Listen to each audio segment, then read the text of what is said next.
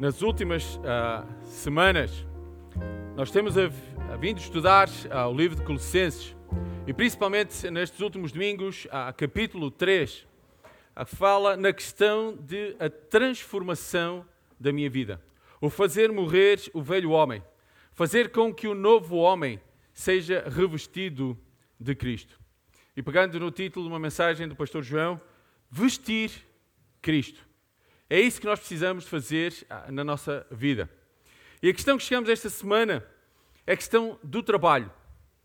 Eu queria que nós ah, focássemos em, em, dois versículos no capítulo 3, que é o versículo 23 e 24 de Colossenses 3, que diz: Tudo quando, quanto fizerdes, fazei-o de coração, como para o Senhor e não para homens. Cientes de que recebereis do Senhor a recompensa da herança a Cristo, o Senhor, é que estáis servindo. E a questão, esta manhã estávamos falando na BD, como é que eu olho para o trabalho? Amanhã é segunda-feira, como é que eu olho para o trabalho? O que é que eu penso? Será que mais um dia trabalho? Não é mais um dia, mais uma semana. É? Agora, brincando um pouco, sabem porque é que os alentejanos saem ao domingo pela janela? Que a segunda-feira está à porta. Brincamos um pouco, mas muitas vezes nós olhamos para o trabalho quê? Por um fardo, algo difícil. E vou, vou talvez vou ter que aturar o meu chefe, o meu patrão, e, e eu só estou à espera que chegue o dia da reforma, não é? E para quem fez 45 anos está mais perto, não é? Só, mais, só falta mais um ano, ou menos um ano, não é? De trabalho. A questão é que nós muitas vezes olhamos diariamente para o trabalho e temos que ser sinceros connosco mesmo, maior parte das vezes é um fardo. É pesado. Custa. E se pudéssemos ultrapassar, ou, ou se pudéssemos ter alguém que fosse por nós, seria o ideal. Mas aqui o apóstolo Paulo, inspirado pelo Espírito Santo, diz que nós devemos trabalhar, nós devemos servir como para o Senhor. Nas últimas duas semanas nós tivemos a ver a vida de Jacó. Uma família disfuncional, com os seus problemas, mas que Deus usou para a sua glória. Eu queria que nesta questão do trabalho nós olhássemos para um dos filhos de Jacó. O seu nome, José. Vamos ver um pouquinho a história de José, ok? José nasceu numa família de enganadores. Uma família com muita mentira ah, no, pelo seu percurso, muitos problemas familiares.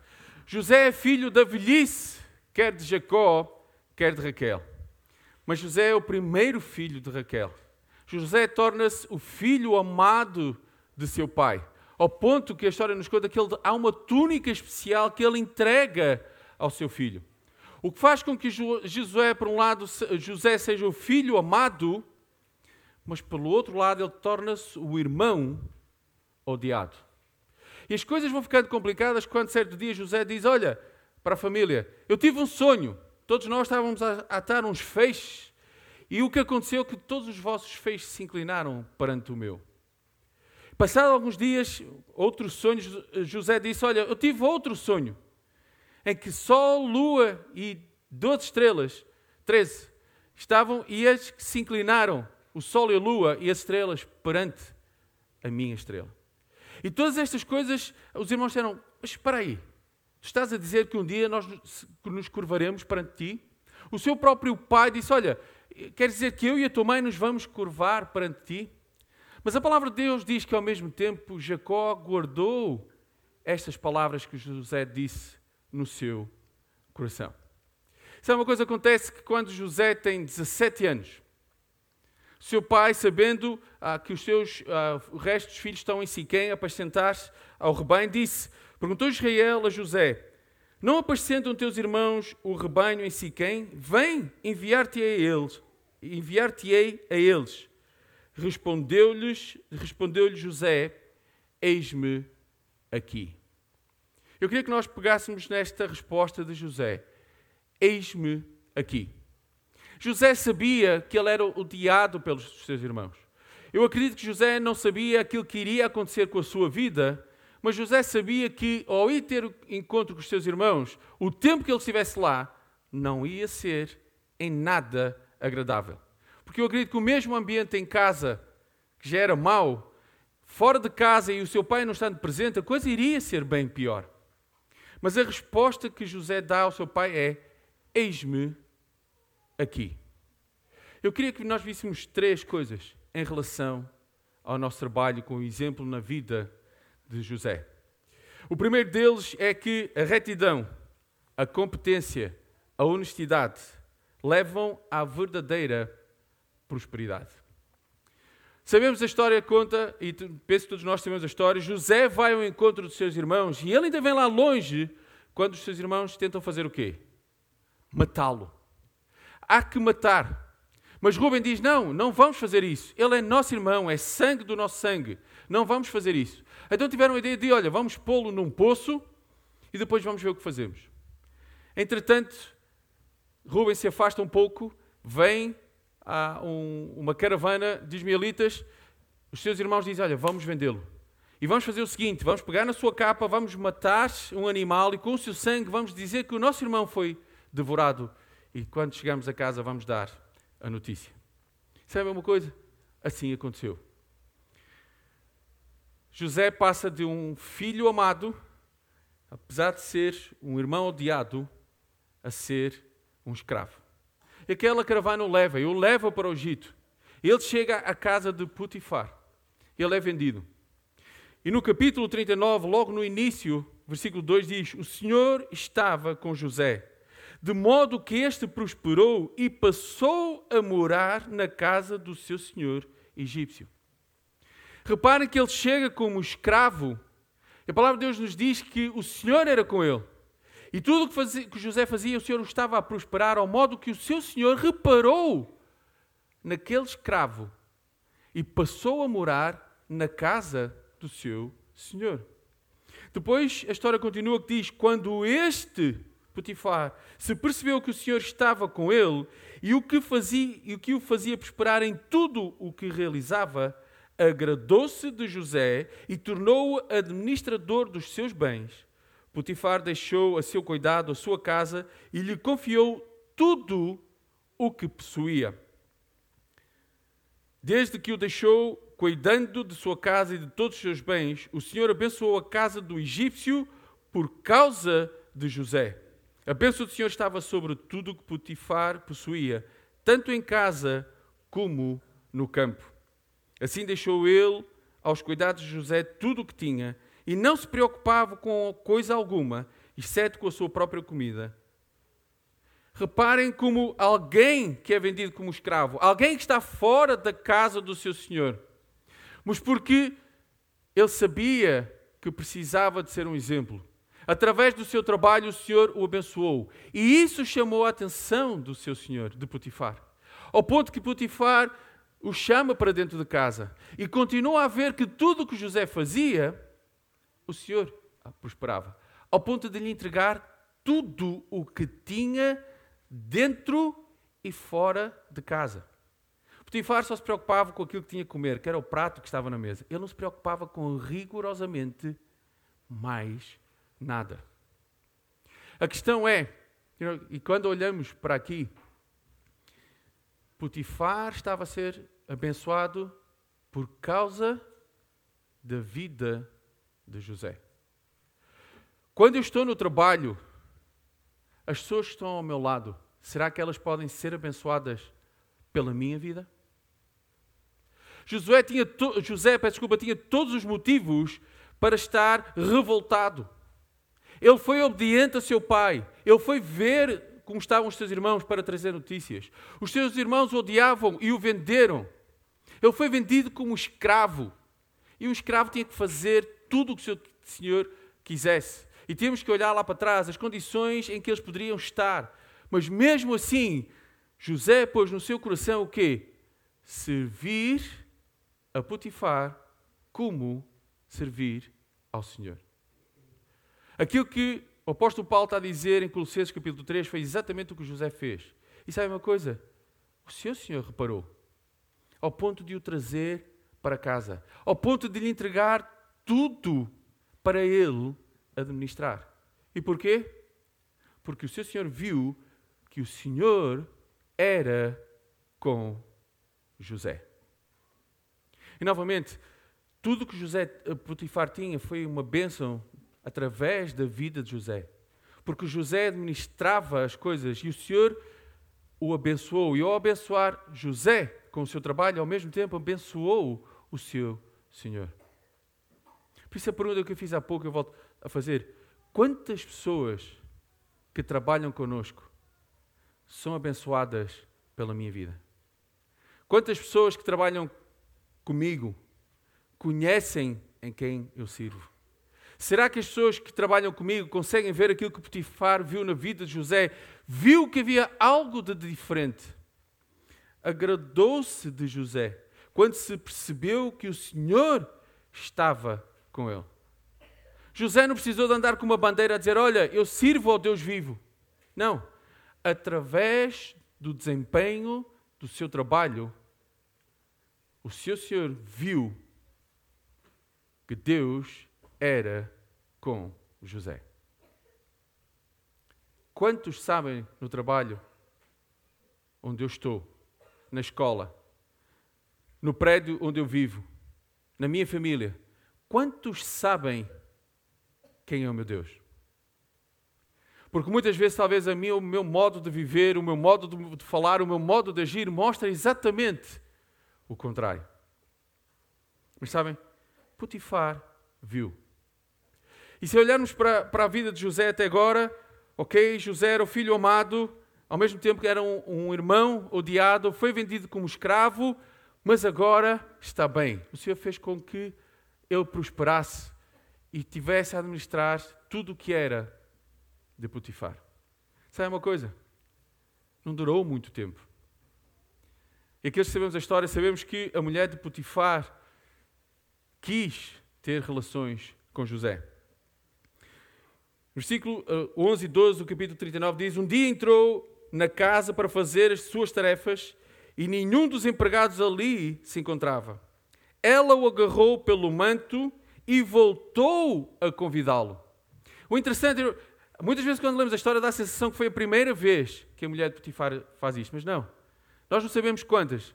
Mas a questão é que diz que voltou a convidá-lo. Por isso eu acredito que, calhar, durante todos os dias, várias vezes, talvez várias vezes, sempre que possível, ela dizer: Olha, deita-te comigo. Olha, deita-te comigo. Só que desta vez ela foi mais longe. Vendo que não estava ninguém em casa, não só o convidou a dizer: Vem, deita-te comigo, mas agarrou no seu manto. Mas sabe uma coisa? José fugiu naquele instante.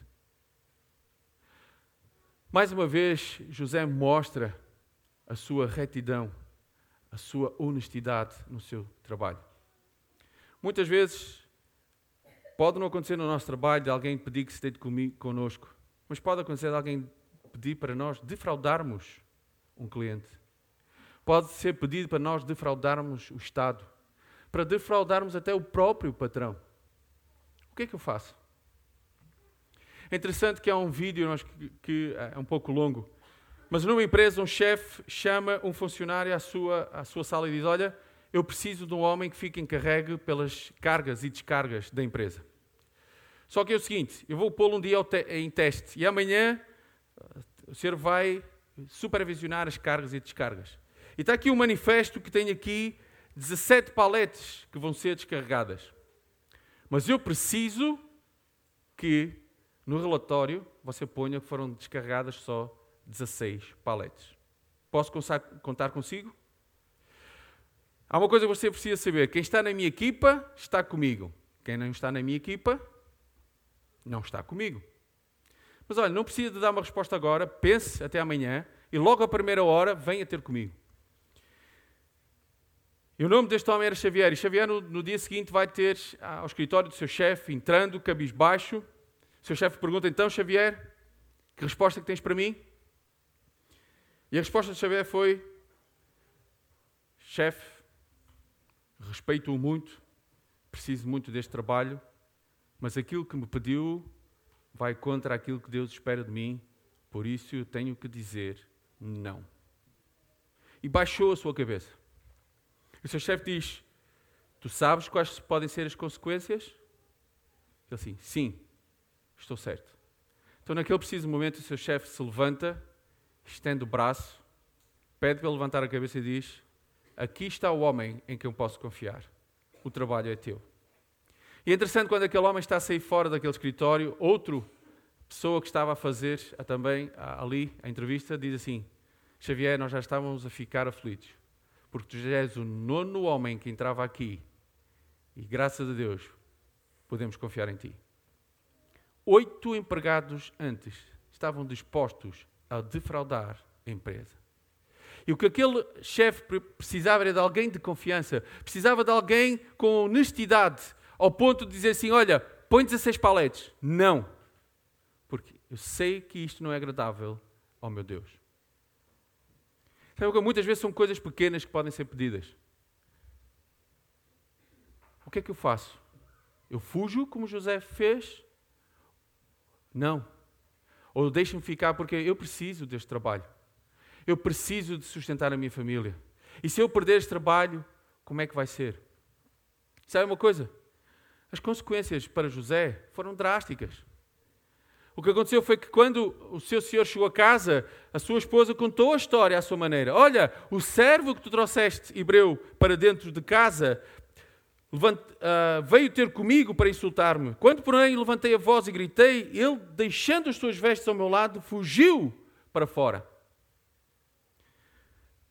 Agora, imaginem o que passa na cabeça daquele homem. Confiei tudo a José só me preocupava com o que eu tinha que comer. De resto, estava tudo nas suas mãos. E ele defraudou-me. E o que Potifar faz é que pega José e o mete na prisão do rei. Novamente, o que é que passará na cabeça de José? Eu faço o que Deus quer, eu fujo de pecar, e o que é que acontece na minha vida? Eu sou preso. Mas novamente, quando José está na prisão, então lhes falou segundo as mesmas. Peço desculpa, José estava na prisão, mas o Senhor estava com ele e o tratou com bondade, concedendo-lhe a simpatia do carcereiro. Novamente a história se repete. José vai para a casa de Potifar como escravo. Aqui José é posto como prisioneiro. Mas o Senhor novamente faz com que, com que ele conceda a simpatia do carcereiro.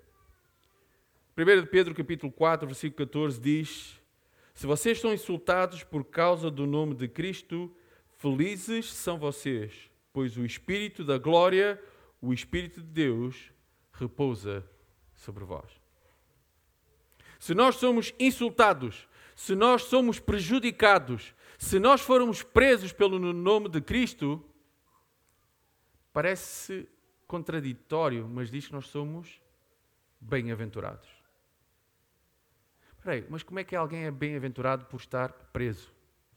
Porquê? Porque sofreu pelo nome de Cristo. E o mesmo que aconteceu na casa de Potifar acontece na prisão. Porquê? Porque o carcereiro encarregou José de todos os que estavam na prisão e ele se tornou responsável por tudo o que lá sucedia. O carcereiro não se preocupava com nada do que estava a cargo de José. Porque o Senhor estava com José e lhe concedia bom ânimo em tudo o que realizava. Apesar das circunstâncias difíceis, apesar de José ter sido fiel a Deus, apesar de José ter fugido para não pecar, ele é preso. Mas sabe uma coisa? Deus continuou a abençoar José. E a questão é que José poderia ficar lá num canto da prisão, a chorar. Ai, que miserável que eu sou. Ai, que miserável, porque é que isto me aconteceu? Ai, coitado de mim sou odiado, sou vendido, faço o que é correto e ainda assim vem, ah, não. Vemos que José, mesmo estando na prisão, ele começa a quê? A servir. Ao ponto que o carcereiro novamente entrega tudo nas suas mãos. Ele entendia que onde quer que estivesse, ele precisava de servir ao Senhor. Lembram-se qual era o significado do nome de Jacó? Como? Enganador, não é? Eu gostei quando o pastor João dizia: Olha, estou aqui para te enganar. Alguém sabe qual é o significado do nome de José? Deus acrescenta, ou aquele que acrescenta. Vejam a diferença. José, por outro lado, se fosse cumprimentar aqui, olha, eu vou acrescentar. Eu, eu pertenço a um Deus que acrescenta. Imaginem a diferença entre a vida de José, o significado do seu nome e o significado de Jacó. Eu vou te enganar. Não, eu vou acrescentar. E a questão é, irmãos, como é que, novamente, como é que eu olho para o trabalho? A segunda coisa que eu queria que nós pudéssemos ponderar é que eu preciso pôr em prática os meus dons dados pelo Espírito Santo no trabalho. Muitas vezes as pessoas acreditam que os dons que Deus nos deu é para usarmos na edificação dos santos, única e exclusivamente. Mas não. É para a edificação dos santos. Mas é para quê? Para podermos chegar também aos perdidos. Vejam o que aconteceu com José. José está preso naquela prisão e certo dia, capítulo 40, versículo 7, por isto perguntou aos oficiais de Faraó, que também estavam presos na casa do seu senhor, porque vocês hoje estão com um semblante triste. Espera aí. Um preso repara que outro preso está triste. Ele está triste por quê? Está preso. Mas José reparou que havia algo de diferente e disse: Olha, o que é que se passa com vocês? E eles dizem: Olha, tivemos um sonho. Interessante a resposta. Disse José: Não são de Deus as interpretações? Contem-me os vossos sonhos. E sabemos que havia o copeiro e o padeiro-chefe, o copeiro-mor, e eles contam os seus sonhos. E que depois de ouvir os sonhos, José diz: Olha, para o copeiro-mor, dentro de três dias tu serás restituído ao teu trabalho. Quanto ao padeiro-chefe, dentro de três dias o rei te irá decapitar. Sabe uma coisa? José podia ter passado por aqueles dois homens, mesmo vendo a sua tristeza, e não queria saber deles para nada. Estavam presos. Quem é que se preocupa com os presos? Se está preso, é porque fez algo de mal, só tem é que pagar, mais nada. Precisa pagar e é pouco. Sabe uma coisa? José se preocupou com os outros. E quando viu a sua aflição, ele diz: Olha, mas quem melhor que o meu Deus para interpretar os sonhos? Contem-me, o que é que se passou com vocês? Sabe uma coisa? É interessante depois aquilo que ele diz ao copeiro mor: Olha, quando estiveres na presença de Faraó, lembra-te de mim. Sabe uma coisa? José tinha a plena consciência de que, apesar de estar preso, ele não merecia estar preso. E ele diz o seguinte: Quando tudo estiver indo bem contigo, lembra-te de mim e seja bondoso comigo. Fale de mim ao Faraó e tire-me desta prisão. Pois fui trazido à força da terra dos Hebreus e também aqui nada fiz para ser julgado neste calabouço. José estava ciente de que ele não tinha feito nada para estar ali. Mas mesmo assim, a sua atitude foi completamente distinta do resto dos presos. Novamente, eu podia estar revoltado. Quantas vezes no trabalho nós não somos reconhecidos? Quantas vezes, talvez no trabalho, nós somos acusados de algo que nem temos culpa nenhuma, mas fomos nós que fomos acusados? Quantas vezes no trabalho, porque os nossos colegas ao lado não fazem e nós fazemos e nós somos metidos, desculpem a expressão, no mesmo saco e somos todos iguais. Como é que eu me sinto? Revoltado. Muitas vezes com vontade de desistir. Com vontade de fazer talvez justiça pelas, pelas minhas mãos. Com vontade de fazer o que os outros fazem. Ficar sentado debaixo da bananeira à espera que o trabalho passe. José podia ter feito o mesmo. Ele sabia que não merecia estar ali. Mas enquanto ele estava ali, ele servia ao seu Deus. E não só ele serviu a estes homens, como mais tarde, quem é que tem um sonho? O próprio Faraó. Sabe uma coisa? Aí aquele copeiro mor se lembrou. Sabem quantos anos passou desde que o copeiro saiu até que se lembrou de José? Dois anos. É interessante que a palavra de Deus nos diz, capítulo 41, versículo 1: Passados dois anos completos, Faraó teve um sonho. Dois anos. É que depois de José ter sido uma bênção, mais uma vez, para aquele copeiro mor, ele se esqueceu completamente dele. Dois anos depois, ele se lembra. E diz o seguinte: Pois havia lá conosco um jovem hebreu, servo do capitão da guarda. Irmãos, quando eu estava a fazer este estudo, e para que os irmãos saibam, José é a minha personagem preferida. Mas eu nunca me tinha percebido desta palavra que está aqui. Servo do capitão da guarda. Interessante, ele devia dizer, estava lá um preso. Interessante como é que o copeiro estava lá um servo. Porquê? Porque ele olhava para José como um servo. Ele não olhou, ele não olhou para José como um mero preso. Ele podia dizer, olha, estava lá um jovem hebreu preso na mesma prisão do que eu. Não, estava lá um servo do capitão da guarda. Muda, parece que muda por completo a posição, a maneira de estar de José naquela prisão. Contamos a ele os nossos sonhos e ele os interpretou, dando a cada um de nós a interpretação do seu próprio sonho. E tudo aconteceu conforme ele nos dissera, e eu fui resgatado à minha posição, e o outro foi enforcado. Novamente, servo. Eu sou servo, ou eu tenho que ser servo do meu Deus, onde quer que eu esteja. Seja quando as coisas correm bem, seja quando as coisas correm mal, eu preciso de ser servo do meu Deus. Interessante, irmão, quando eu estava a ler isto, isto fez-me pensar muito. Um preso que não era considerado preso. Quando o copeiro olha para ele, olha, eu vejo alguém que estava a servir o capitão. Mas sabe uma coisa? Ele era preso como aquele copeiro. Só que ele não se resignou a estar preso. Ele não se resignou a chorar a sua vida porque estava preso e injustamente. A circunstância que ele estava, ele aproveitou para servir ao seu Deus. E sabemos, a história nos conta que Faraó o manda chamar. E este lhe disse: Tive um sonho e não há quem o interprete. Ouvi dizer, porém, a teu respeito, que quando ouves um sonho, podes interpretá-lo. E em terceiro, irmãos, José podia ter a oportunidade de dizer sim, é verdade, eu posso interpretar sonhos, venha daí, diz-me, qual é o teu sonho, o que é que tu sonhaste? Mas sabe uma coisa, novamente, José reconhece que ele é um mero servo. E ele responde o seguinte: Não está isso em mim, mas Deus dará resposta favorável a Faraó. Muitas vezes pensamos que aquilo que fazemos e que somos é por nós mesmos.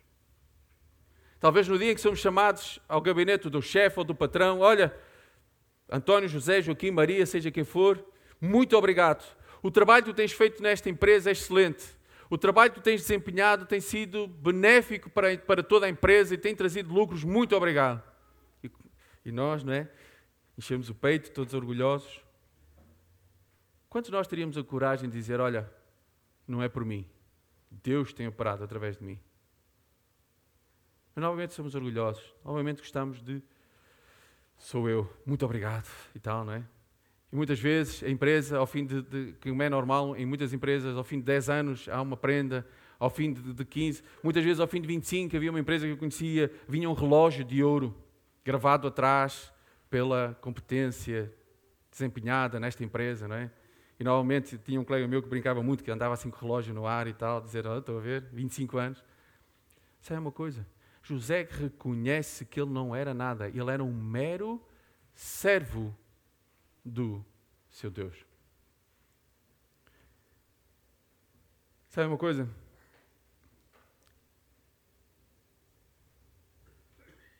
Como é que eu olho o trabalho? Como é que eu olho para o meu trabalho? É a pergunta que eu te fiz desde o início. É um fardo? É algo que custa?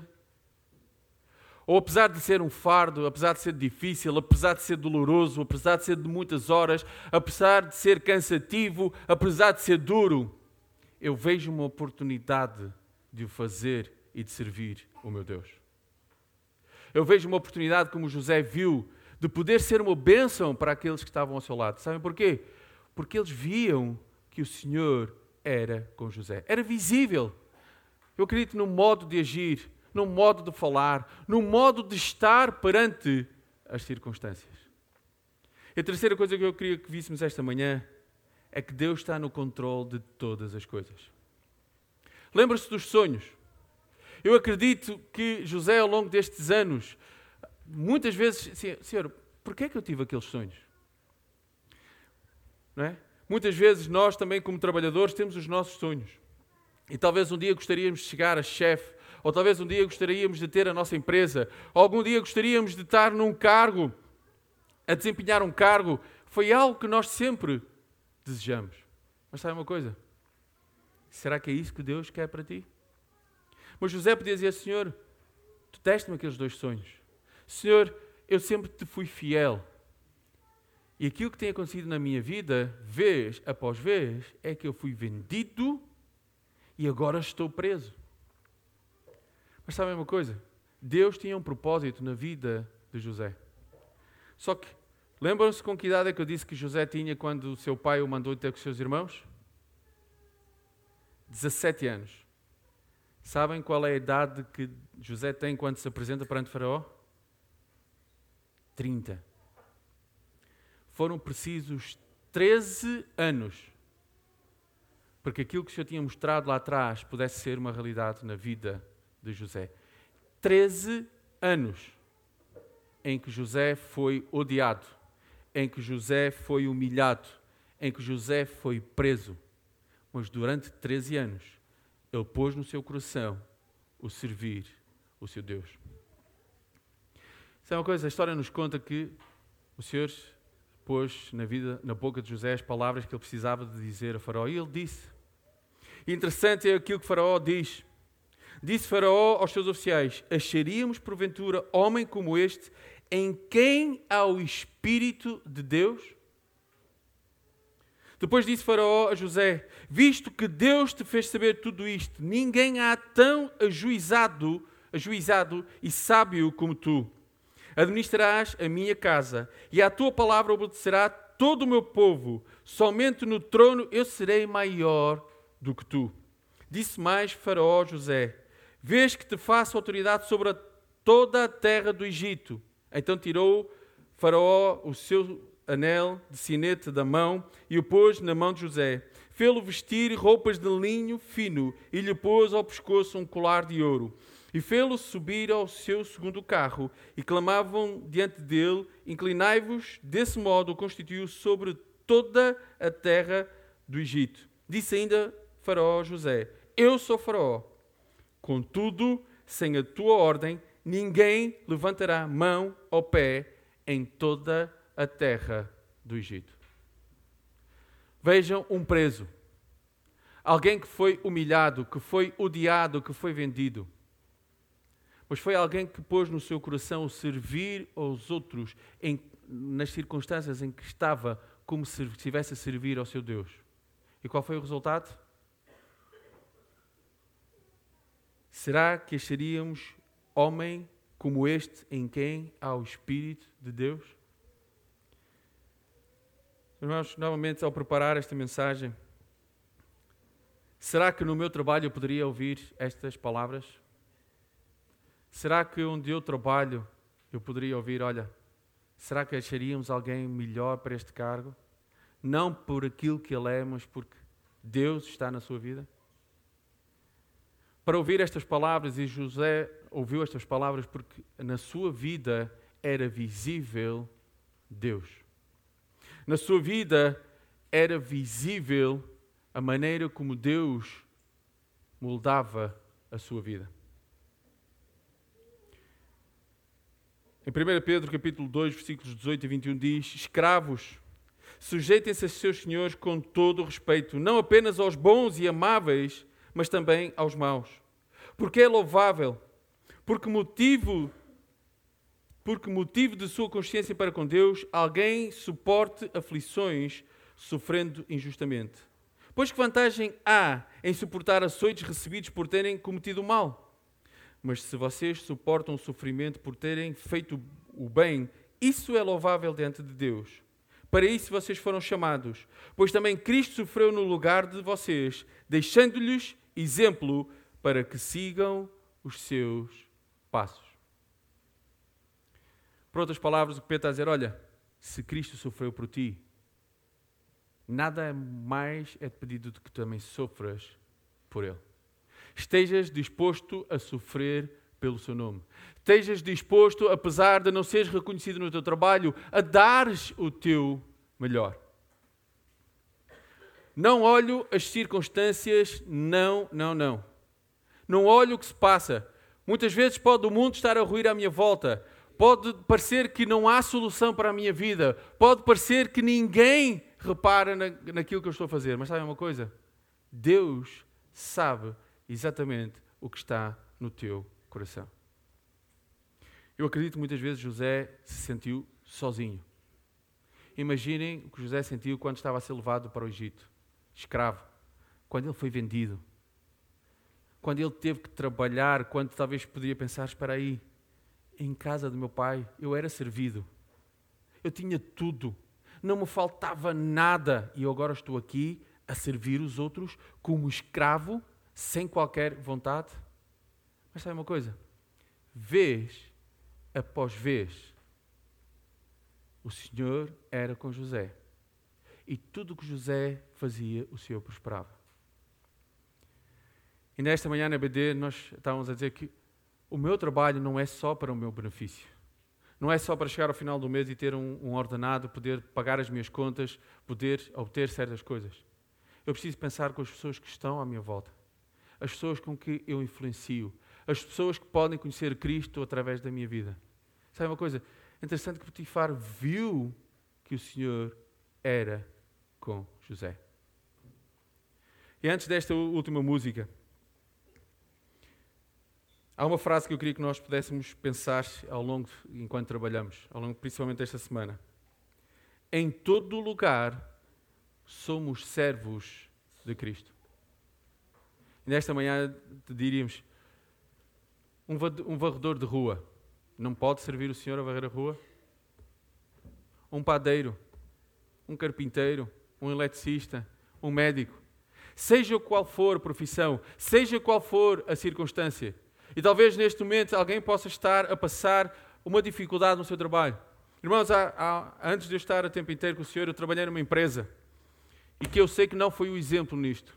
Eu tinha um patrão que era do pior não respeitava ninguém, era mal educado com os funcionários, os funcionários não prestavam para nada, ele é que era, ele é que fazia tudo. Houve alturas que só faltou apertar o pescoço. Eu não estou a mentir. Houve alturas que se ele estivesse à minha frente eu não sei o que teria feito. E sabem porquê? Porque eu não estava a olhar para o trabalho como algo que estivesse a fazer como para o Senhor. Eu simplesmente estava a olhar para o meu patrão. Alguém intolerante, alguém mal educado, alguém que em muitas vezes não prestava. Mas aquilo que Colossenses, que Paulo pede aos Colossenses e que pede a mim e a cada um de nós, é que quando eu estou a desempenhar o meu trabalho, mesmo que eu tenha um patrão intolerável, um chefe, mesmo que eu esteja a ser mal pago, mesmo que as circunstâncias do meu trabalho sejam as piores. Ele espera que eu o sirva como ao Senhor. Não é fácil. E quando eu estava isto, muita coisa do meu passado voltou à minha cabeça. E estes últimos anos, com, com este chefe e patrão, foi complicado. Houve dias em que olhou para mim, ele não viu Cristo na minha vida, ele viu simplesmente o Timóteo viu como o Timóteo era. Revoltado, chateado, muitas vezes irado. Mas aquilo que é pedido de mim é que, independentemente da circunstância, em todo e qualquer lugar, eu seja um servo de Cristo. Que Deus te abençoe.